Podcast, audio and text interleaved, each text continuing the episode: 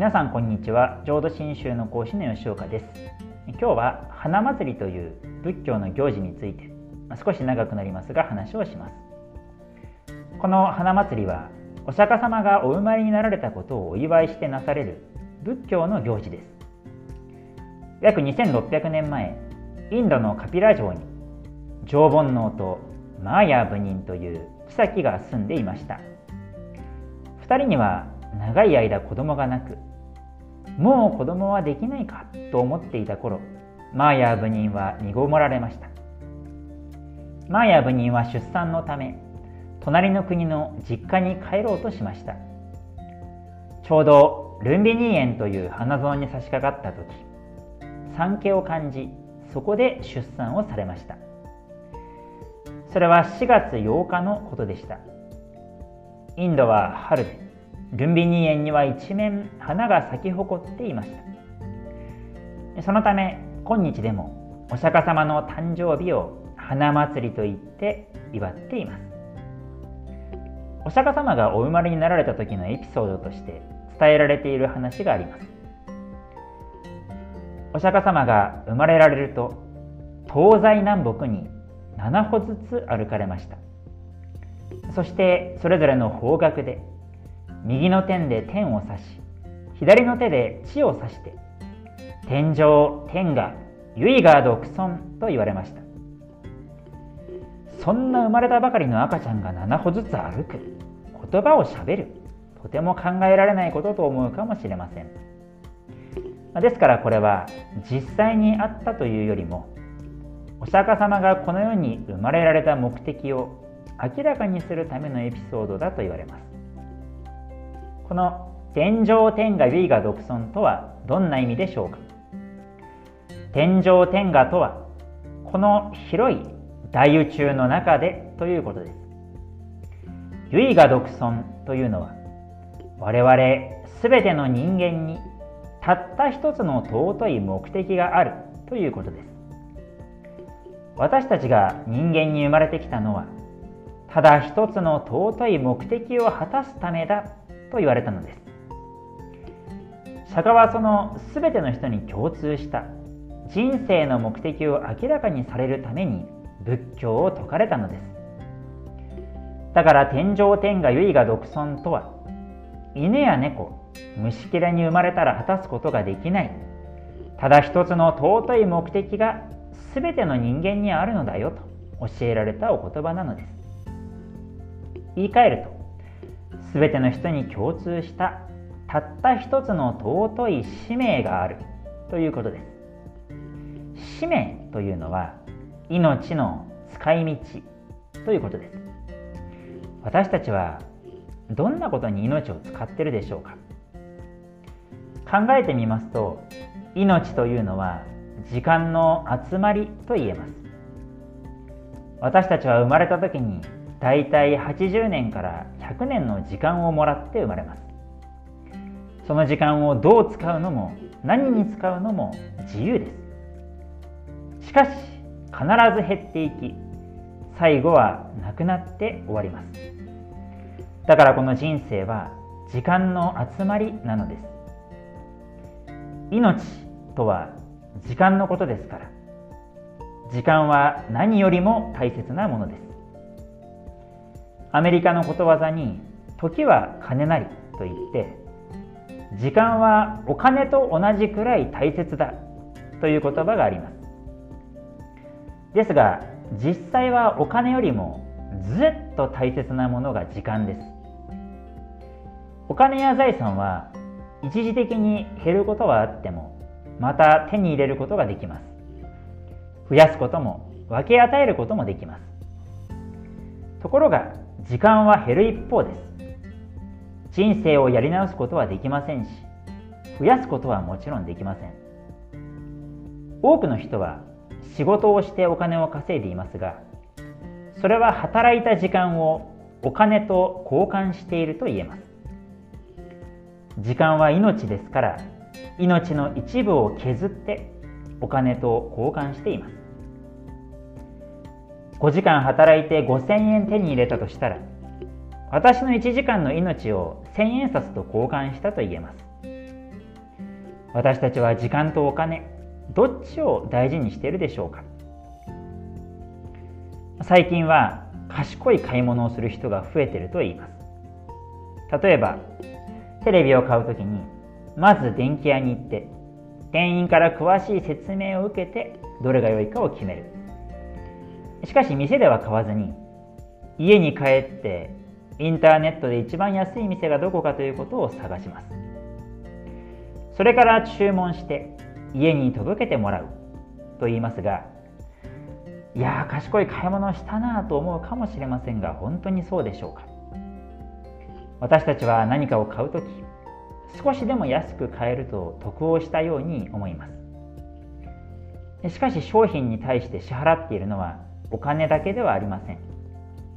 買い物をする時間も使っています。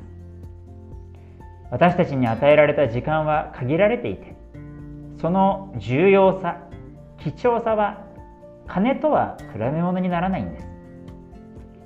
ところが私たちは金には非常に敏感で長い時間をかけてもっと安い店はないかと探します。買うために探す時間には無関心な人が多くあります。時間も合わせると少しでも安いものと探し回ることが決して安い買い物ではなくなります。世の中ではお金を奪うと悪とみなされて犯罪になり警察に捕まります。しかし時間を奪うことに関してはそんなに悪だと思われていません。時間を奪うとはどういうことでしょうか？例えば約束をした時間があるとします。昼の1時に東京駅で待ち合わせ。ところが30分待っても1時間待っても来ない。その場合待たせている人は待っている人の時間を1時間奪ったことにならないでしょうか？ところが、1万円取られたとなれば腹を立てても1時間待たされたそんなに怒りの心は起きないかもしれません。中には時間はとても貴重なものだと思っている人もありますので時間や約束を守ることはとても大切なことです。時間の大切さが分かると時間を何に使うかつまりそれは命を何に使うかということなので大問題となります。この命の使い道を考えることがなぜ生きるという問いかけなのです。何のために生まれてきたのか何のために生きているのかどんなに苦しくても生きねばならないのはなぜか。人生の目的をはっきりさせることは何に時間を使うべきなのかということに答えることになります。ところが私たちは時間の大切さになかなか気がついていません。この時間の価値を知るには我々に与えられた時間に限りがあることをよくよく自覚しなければなりません。つまり必ず死ぬということをこの厳粛な事実を自覚する必要があります。私たちの本心はいつまでも生きておれるように考えています。まさか明日死ぬなんて今日が死ぬ日になるなんて夢にも思っていません。時間はあたかも無限にあるかのように思ってしまいます。そのためについつい時間を無駄遣いしてしまいます。毎日忙しい忙しいあれしなきゃこれしなきゃと走り回っているうちにどんどん月日は過ぎ去っていきます。そうしている間に貴重な時間はどんどんなくなっていきます。果たして今やっていることは命をつぎ込む価値があるのか。自らに問いかけなければなりません。私たちに残された時間は確実に減っています。今日一日本当にやらねばならないことに命を使わないとあっという間に一生が終わってしまうんです。ここで時間を大切にするための心がけについて3つ紹介します。1つには時間をお金で買うということです。つまり自分の力では時間をかけないとわからないことをお金をかけて学ぶということです。例えば本を読むことです。1000円か1500円ぐらい出せば専門家が過去何年何十年と勉強してきたことを教えてもらうことができます。今はインターネットで無料で情報が流れているから本は読まないという人もあるかもしれません。インターネットでの情報は嘘か本当かわからないものも混ざっていたり本のように体系的にまとまっていないので理解が深まりません。あるいはオンラインでもリアルでも専門の人から直接話を聞くためにお金を使うことも時間をお金で買うことです。実際に話を聞くと本当に重要なポイントが何か分かります。2番目に時間の使い方を考えるということです。時間の価値が分かると時間の使い方を考えるようになります。忙しい人ほど勉強ができると言われます。ある成功者のところに一人の学生が訪ねていきました。こうにも世の中が忙しくなってきては勉強する時間がありません。誠に困ったものです。するとその成功者は叱り飛ばしましたバカなことを言うな。用事が多いからこそ勉強ができるんだ。君たちは暇があれば寝てばかりいるだろう。勉強する時間というものが特別にあるのではない。忙しい時にこそ暇を盗んで勉強をするのが本当の勉強である。用事が多いから勉強ができぬと言っているものは暇になれば遊んでるものばかりだ。他人が勉強している時に負けずに勉強し他人が休んでいることも勉強してこそ人よりも優れた成果を上げることができます。忙しい時間を生かすか殺すかはその人の覚悟次第だ。このように諭したと言います。暇があるとゲームをしたりインターネットをダラダラ見たりしてあっという間に時間が過ぎてしまうことがあります。何もすることがないから寝るかという人も命を睡眠と交換していると言えます。命がけで寝ているということと同じなんです。時間を大切に思えばちょっとした空いている時間でも勉強したり本を読んだりするようになります。また1日の計画や1ヶ月の予定をよく考えて行動するようになります。まず1週間1ヶ月でいつどれだけ勉強をするか何をするか計画しておくことが大切です。